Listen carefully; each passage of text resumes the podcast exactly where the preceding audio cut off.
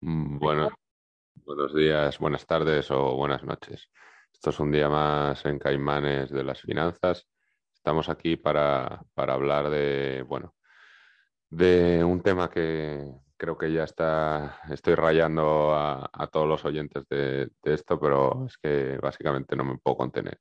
Hoy va a ir un poco más en detalle, eh, a diferencia de otros que era un poco más comentar los nuevos récords de la inflación y tal. Pero aquí quería tocar, tocar varios puntos que he estado investigando sobre el tema. Para empezar, bueno, explicar un poco lo que es la inflación, que depende de la definición que veas, es básicamente la subida de los precios. Eh, las causas, cada uno te, te va a decir, al final es un mix de diferentes causas. La, la más importante es que básicamente se lleva imprimiendo dinero desde, desde hace, pues, de- desde que se creó prácticamente el dólar hasta, hasta hoy. Y cuanto más cantidad de dinero hay en el mercado, pues menos vale ese dinero, más se va devaluando. Eh, por ejemplo, tengo aquí los, los costes de, pues en 1930, un galón de gasolina, que es como dos coma seis litros o algo así, valía 10 céntimos, ahora cuesta dos coma ochenta y siete. Eh, una barra de pan costaba 9 céntimos, ahora cuesta dos coma doce. El- una, una libra de hamburguesa, 12 céntimos en 1930, en 2021, 4, dólares. Eh, mientras, eh, básicamente los, los salarios ah, han estado pues no acorde a la inflación, sino que en, nivel adquisitivo están básicamente planos desde los años 70. A esto hay posibles explicaciones. Una de ellas la, expliqué en otro podcast, que justo desde los 70 ha pasado varias cosas. Se cambió el régimen monetario eh, de, de Estados Unidos, que básicamente es el internacional, cambiando el patrón oro por eh, nada y pudiendo imprimir un poco lo que quisieras. Pero bueno, en realidad no es nada y fueron los petrodólares, algo que también expliqué en, en otro podcast. Pero o sea, un poco la, la típica pregunta que lleva pasando desde, desde hace 20, 30 años eh, en España, pero también en muchas otras partes del mundo es, joder, si mis padres vivían mejor que yo, sobre todo esta, esta generación de millennials. Pues es un poco por esto, porque básicamente todo va costando más, pero los sueldos no se, no se adaptan a eso. Eh, por ejemplo, ahora en España estábamos en un 5,5% de inflación. A ver a, quién le suben el, el sueldo por convenio ese, ese porcentaje. Pero sin embargo, mira, en esta gráfica se ve el porcentaje del percentil 95 como ese sí que ha ido subiendo mucho el nivel adquisitivo. Y bueno, aquí esta es una de las grandes cosas que, joder, deberían enseñar en todas las puñeteras escuelas eh, pero no, o sea, porque la mayoría de gente que conozco tal no, no invierte, simplemente eh, gana un sueldo, lo ahorra, lo mete al banco y, y ya está. Sin embargo, ese dinero se va devaluando año tras año, tras año, tras año. Eh, aquí hice nada, un calculillo rápido. eh, con la inflación que hay hoy en día en Estados Unidos, un 6,8% en 2021 ponte que se mantiene esa inflación dura, hasta 2030, 10 años. Eh, 10.000 euros que tenías en el banco, eso en poder adquisitivo llegas a tener 4.900. O sea, te vale la mitad en 10 años. Vale, la inflación no se sabe si va a estar más o menos, que es algo de lo que voy a comentar luego de la Reserva Federal y cómo ha estado un poco cambiando la, tónica que estaba sobre la inflación. Pero que se puede ir a más, la tendencia está siendo a más. Y, por ejemplo, en el caso más concreto, España, eh, con un 5,5% de inflación, esos 10.000 en, en 10 años serían 5.600. O sea, pues un 40 y, 44% de pérdida de poder adquisitivo.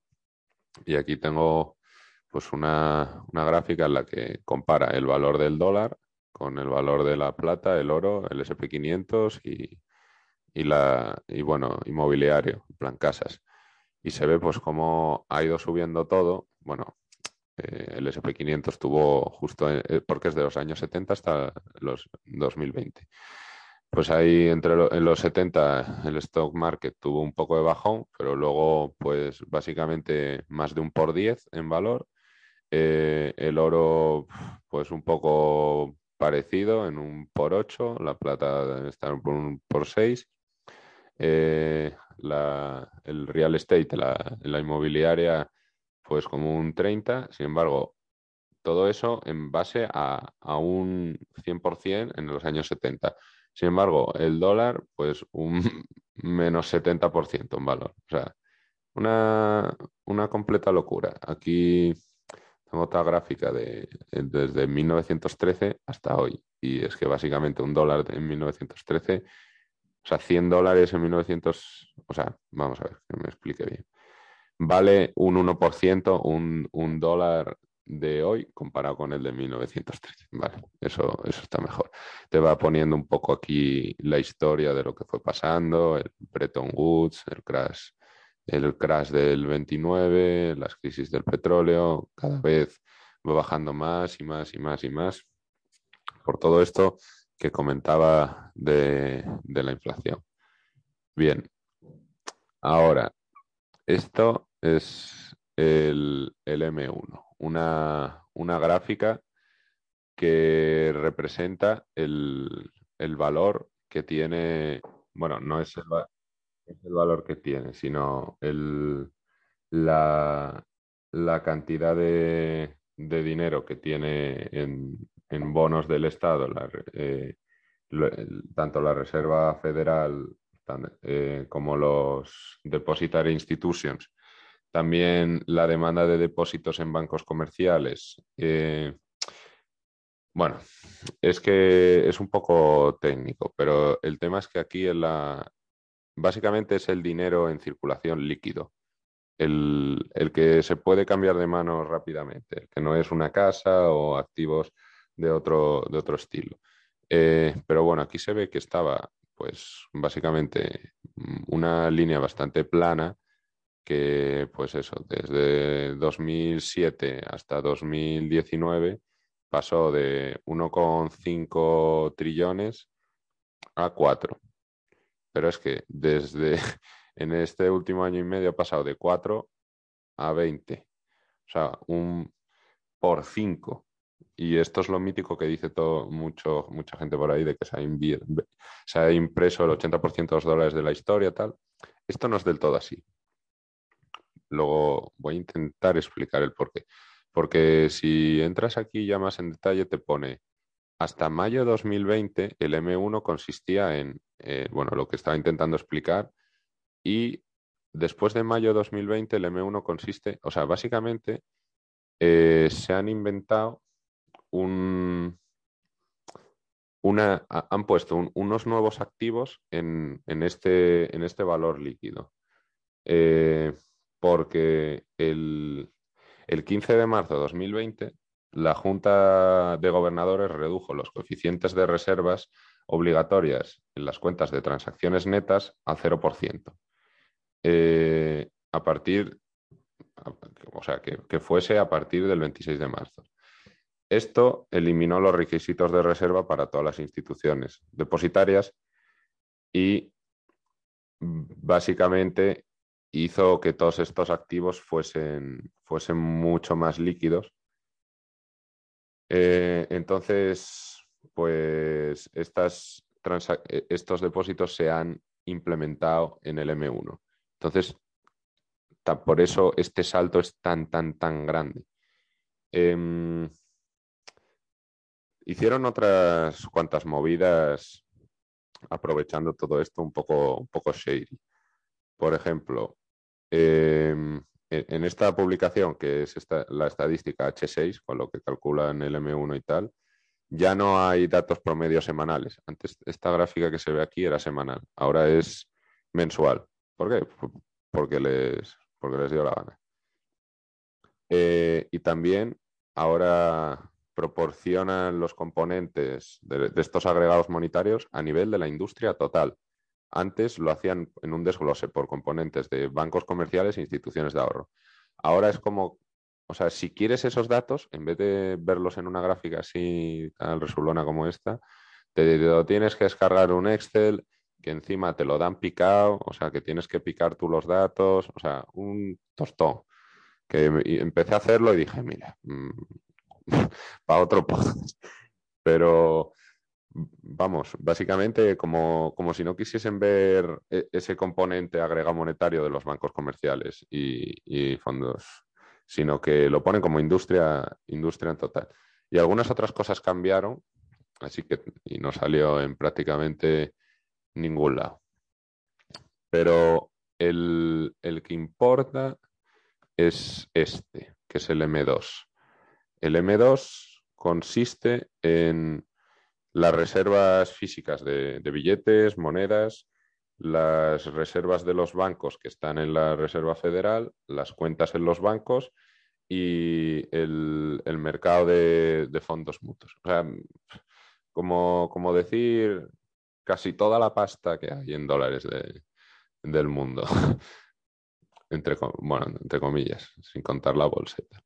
Pero esto sí que ha pasado de, en, de, 2020, a principios de 2020, estaba en 15,5 más o menos trillones y esto sí que ha pasado a casi 20. O sea, ha subido un 25%, por, o sea, se ha imprimido o impreso el 25% de los dólares de toda la historia. Casi, casi 5 trillones. Esto es lo que expliqué en otro podcast, que pues lo han estado, han estado poniendo, haciendo muchas cosas la Fed, creando muchas instituciones para ponerse dinero en diferentes sitios. Muchas de esas decisiones no las ha tomado la Fed y las ha tomado BlackRock, que ese es el podcast que me costó la de Dios documentar y tal, que, me parece bastante harto el, el tema. Y ahora a donde quería ir un poco más es, ah, hilando con todo esto, lo que ha hecho la Fed eh, para, esta crisis del COVID. Pues bajó el ratio federal de fondos de un 1,5% hasta un 0, entre un 0 y un 0,5%, que básicamente eso viene a ser el interés al que los bancos se prestan dinero en el corto plazo unos a otros. Eh, también hizo lo que llaman el Forward Guidance, que por, por traducirlo un poco es en plan, te voy a decir lo que voy a hacer con los tipos de interés. Eh, Jerome Powell dijo al principio de 2023 que, o sea, dijo, no, dijo, eh, dijo que iba no iba a subir los tipos hasta 2023 al principio. Eh, palabras textuales, que mantendremos los tipos de interés bajos hasta que el mercado laboral esté en pleno empleo y la, la inflación llegue a 2% o se pase ese objetivo de manera leve por un corto periodo de tiempo. Y y bueno, eh, también aumentaron el límite eh, de aseguración de las transacciones repo, que eso es un poco como se presta liquidez a los bancos en, un periodo de tiempo súper corto, en plan 24 horas o, hasta menos de una semana, bajó el préstamo directo de pasta de, de los bancos a los bancos del 2,25 al 0,25, básicamente ha dopado la economía, ha dicho a los bancos, mira, eh, todas estas reservas y tal eh, dan un poco igual. Como, como lo que decía antes de estos depósitos, estos depósitos de ahorro del M1, que, que básicamente los ha hecho, los ha hecho líquidos porque eliminó vamos, y limitó el límite de transferencia de, todos estos depósitos. Lo hasta, espero estar explicándome bien, porque es un poco técnico todo esto. Y, pero a donde quería un poco llegar es el quantitative easing, esto que traduciendo es voy a gastar dinero y ponerlo donde, donde mejor lo vea que cada vez que hay una crisis amplían más el abanico de donde ponen todo esto. Y el 15 de marzo de 2020 aseguró que adquiriría 500 billones en bonos del Estado americanos. Eh, esto, todo, todo, lo que estoy hablando es la Reserva Federal. No me meto en otros bancos centrales porque básicamente es este, este es el que dictamina la, la mayoría de la política monetaria internacional. Pues eso, 500 billones en bonos del Estado americano y 200 billones en, mortgage-backed securities, o sea, en hipotecas aseguradas por el Estado. Sería un poco la traducción. El 23 de marzo de 2020, básicamente dijo que la cantidad sería la que le saliese los huevos y que además cambiaría las normas de la propia FED para poder comprar otros activos como lo de los ETFs, los bonos de empresas y demás compras, que fue lo que llevó todo BlackRock, que ya lo mencioné antes, Luego, en junio de 2020 anunció que compraría 80 billones de bonos del Estado y 40 billones en, lo de las hipotecas comerciales al mes. O sea, 120 billones al mes, desde junio de 2020 hasta hace nada. Em, para, conseguir eh, sus objetivos de pleno empleo y estabilidad de precios. Estabilidad de precios, muy entre comillas, porque ese siempre había sido la, función principal de, la Reserva Federal o de los bancos centrales. Mm, controlar los precios, no todo lo que estos fregados en los que se están metiendo ahora. Y durante todo 2021, hilando con esa estabilidad de precios, eh, la inflación, bueno, ya los que habéis escuchado esto, yo cada poco hacía un mini podcast flipando con cómo estaba la inflación aunque había, yo siempre pensé que se iba a desmadrar, pero igual no tanto. Eh, y todo este año en Estados Unidos ha estado sobre el 5% desde el verano. La Reserva Federal, bueno, y Jerome Powell siempre decía que, era transitoria, siempre transitoria, transitoria, transitoria, todo el rato transitoria. Pues, bueno, es que lo, lo vi hasta en, en Google Trends, puedes buscar, pues eso, transitoria en Estados Unidos. Y se ve cómo ha, subido la de Dios en cuanto lo empezó a usar la Reserva Federal. Todo el mundo buscando transitoria. Que la definición es que tiene una duración limitada, que no es para siempre. Esa es la primera definición. Y la segunda, que dura relativamente poco tiempo. Que claro, o sea, lo que todo el mundo entendió por transitorio es la segunda, que dura relativamente poco. La inflación es transitoria, transitoria. Sin embargo, ahora Jerome Powell, eh, ¿cómo fue lo que soltó? Dijo eso hace un mes, eh, algo como es probablemente un buen momento para retirar la palabra transitoria para intentar explicar más claramente lo que queríamos transmitir. Soltó esto en, el, en la testificación al Congreso que tuvo. Básicamente ya la FED dice que no es transitoria, aunque llevaba todo el año diciendo que era transitoria, que era transitoria, porque por los cuellos de botella la logística, porque no sé no porque hayamos imprimido el 25, casi 30% de todos los dólares de la historia, no, no, no, eso no tiene nada que ver. De hecho, no sé, yo leo muchísimas de estas noticias económicas y en casi ningún sitio mencionan toda esta impresión de dinero. Lo que mencionan es que si el COVID, que si las cadenas logísticas, que si las materias primas, que si no sé qué. A ver, eso evidentemente tiene, tiene algo que ver, pero ya ha pasado bastante tiempo desde que se cerró todo. O sea, las cadenas logísticas sí que es una cosa frágil y que luego se tarda un tiempo en recuperar, pero vamos, ya llevamos bastante y la inflación no hace más que subir. Eh, y, y bueno, donde también quería comentar un poco el tema de pues la velocidad del dinero que es una, es una, una variable que mide la velocidad con la que un dólar cambia de mano y que ha ido bajando muchísimo de los, desde los 2000 que tuvo así el pico, ha bajado a la mitad y ha bajado muchísimo ahora con la pandemia, que llega hasta, pues hasta este, hasta este último cuatrimestre. Eh, el tema es que esto está muy ligado a la inflación, la velocidad del dinero. Y en el momento que la gente vuelva a gastar como gastaba antes de la pandemia, con todos los ahorros que tiene, pues la inflación todavía se va a poder ir más de madre.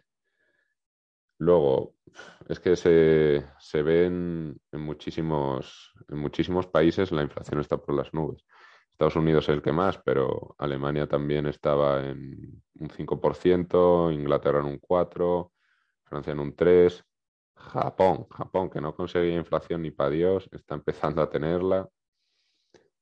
Eh, y bueno, el tema es que eh, han empezado el tapering que llaman, eh, ya lo anunciaron el mes pasado cuando dije esto de que, bueno, cuando dijo Jerome Powell lo de que iba a, que ya no era transitorio y demás, pues iban a reducir, en, rebajaría eh, en 10 billones la compra de bonos del Estado y en 5 billones las hipotecas al mes.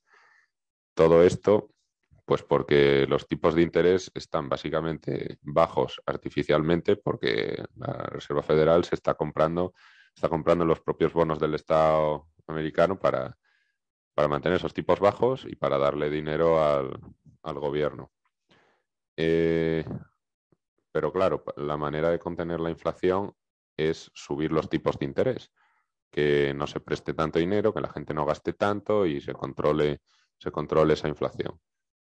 Eh, por eso se ha visto que todavía se han bajado más los pantalones, porque esa rebaja ahora en diciembre la han doblado a 20 billones menos de compra de bonos y, 10 de, mortgage backed securities. Eh, evidentemente porque están viendo que, la inflación se, se, va de madre y no ya empiezan a ver que, que igual no la pueden controlar, eh, el precio de la gasolina, del gas, de, casi todo. Y, luego es eso, que en Estados Unidos encima tienen el arma de doble filo con que hay la, ¿cómo lo llamaban? El gran quit o, el gran resignation, en plan que, hay récord de, renuncias en, los empleos. En, en, el sector de manufacturero había un cambio desde febrero de 2020 hasta, hasta hoy de un 75% de, de básicamente de renuncias al empleo. Y, en muchos otros sectores. O sea, está, la mayoría de gente está, o sea, como no había pasado nunca, un poco como que la pandemia, aparte del dinero que les dieron ahí los cheques, la gente se ha replanteado un poco su vida allí y dice, joder, estoy cobrando 1.200 pavos del Estado aquí y en el McDonald's 1.000, que le den por culo. Aparte de ese momento de reflexión que han tenido y salir un poco de la rueda en la que estaban de trabajos de mierda, decir, bueno, pues igual me voy a invertir en Bitcoin, ¿no? Yo qué sé qué pensarían. Pero eso creo que les ha entrado un poco el miedo porque han tenido que subir mucho los salarios en Estados Unidos, todas estas cadenas como pues, King, eh, todos estos trabajos así un poco de mierda sin intentar ofender a nadie, pero, bueno, es lo que me parece. Eh, han tenido que subir esos salarios y en el momento que suben los precios de las cosas, suben los salarios y vuelven a subir los precios de las cosas, es como la pescadilla que se va mordiendo la cola y al final la inflación se puede ir completamente control.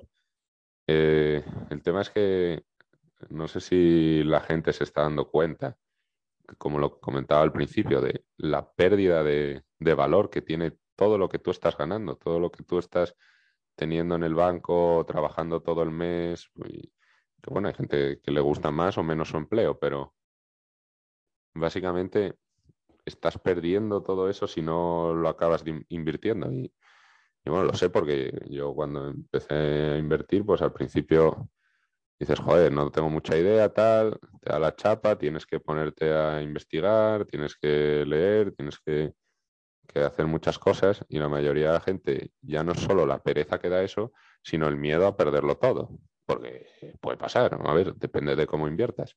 Si, si coges y te lees el inversor inteligente, Warren Buffett, y sigues lo que te dice ahí, no vas a tener mucho problema, básicamente.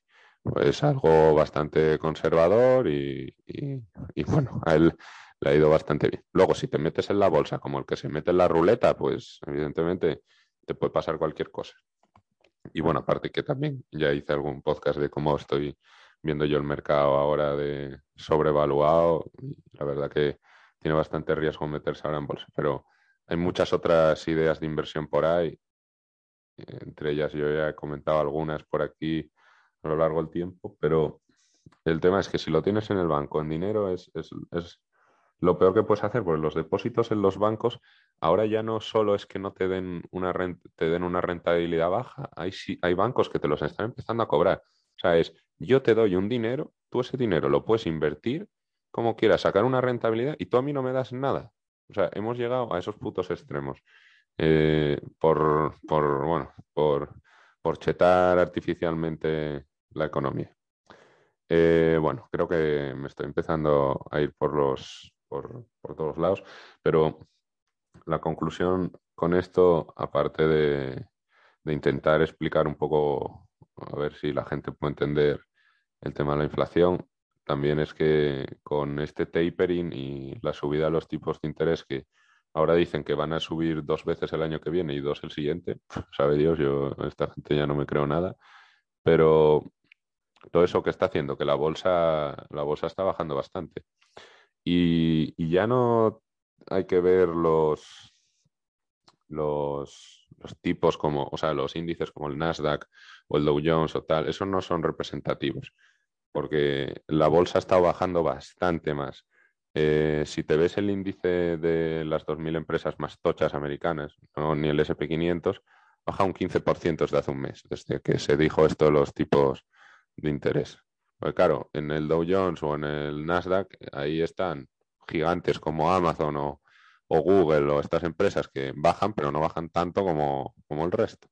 Aparte que los, las, las, las acciones de value están revalorizando, o sea, no están bajando tanto como, yo qué sé, todos los growth stock que, que estos que hace un, unos meses pila sitios en YouTube o por otros sitios te decía, invierte aquí, vas a ganar un 10 por. Y muchas veces pasaba, pues porque la economía estaba totalmente dopada. Ahora todos esos stocks están en la puta mierda con esto de la inflación y, los tipos. Pero bueno, creo que me estoy enrollando demasiado eh, a todo esto. Espero, espero que os haya gustado. Eh, para los que lo llevan siguiendo un tiempo, llevaba diciendo que, o sea, mi, tesis inicial de hace un año y pico, o una, por ahí sí, eh, que lo tengo escrito en la página web del podcast, que creo que no visita ni el tato, pero bueno, eh, era que la inflación se iba a ir de madre, sobre todo después del verano, y después del verano, o sea, justo después del verano más o menos, la, tendrían que hacer algo para controlar la inflación. La Reserva Federal ha aguantado, aguantado, aguantado y ha aguantado hasta Navidades con esta inflación rampante que se estaba viendo y ahora por fin ha empezado con el tapering. Van lentos, aunque han tenido que ir acelerando, pero van, van así, o sea, no ha sido, ¡plah! Cortamos todo esto y ya saco. Y que en ese momento que, que tuviesen que subir los tipos, pues la bolsa a mamarla. De momento estamos ahí en el impasse y claro, timear todo esto es bastante complicado. Pero bueno, eh, voy a parar que, que, estoy divagando bastante y bueno, espero, espero que os haya gustado y que por lo menos hayáis, hayáis podido aprender algo. Un saludo.